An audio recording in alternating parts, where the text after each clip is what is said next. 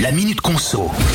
C'est bientôt les vacances d'été, l'heure peut-être de prendre l'avion à destination d'un pays exotique, mais pour ça, il vous faut un passeport et on connaît la galère pour renouveler ses papiers d'identité en ce moment, mais pas de stress, je vous donne quelques petites astuces pour que ça aille un petit peu plus vite. Déjà, si vous habitez une grande ville où il n'y a plus de rendez-vous disponibles, vous pouvez très bien faire votre demande dans une autre commune. Il suffit juste que la mairie ait un boîtier biométrique qui permet de recueillir nos empreintes. Autre méthode, celle de l'acharnement, on peut trouver des créneaux sur des sites comme vitemonpasseport.fr ou encore rendez-vous-passeport.ants.gouv.fr.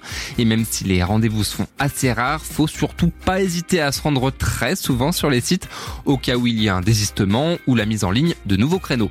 Enfin, il y a toujours la technique de la demande d'urgence pour que ça marche. Évidemment, ce n'est pas le critère des vacances qui est retenu, mais celui d'ordre médical, professionnel ou encore humanitaire. Et dans ce cas, la demande se fait en préfecture et la validité de notre passeport n'est que d'un an.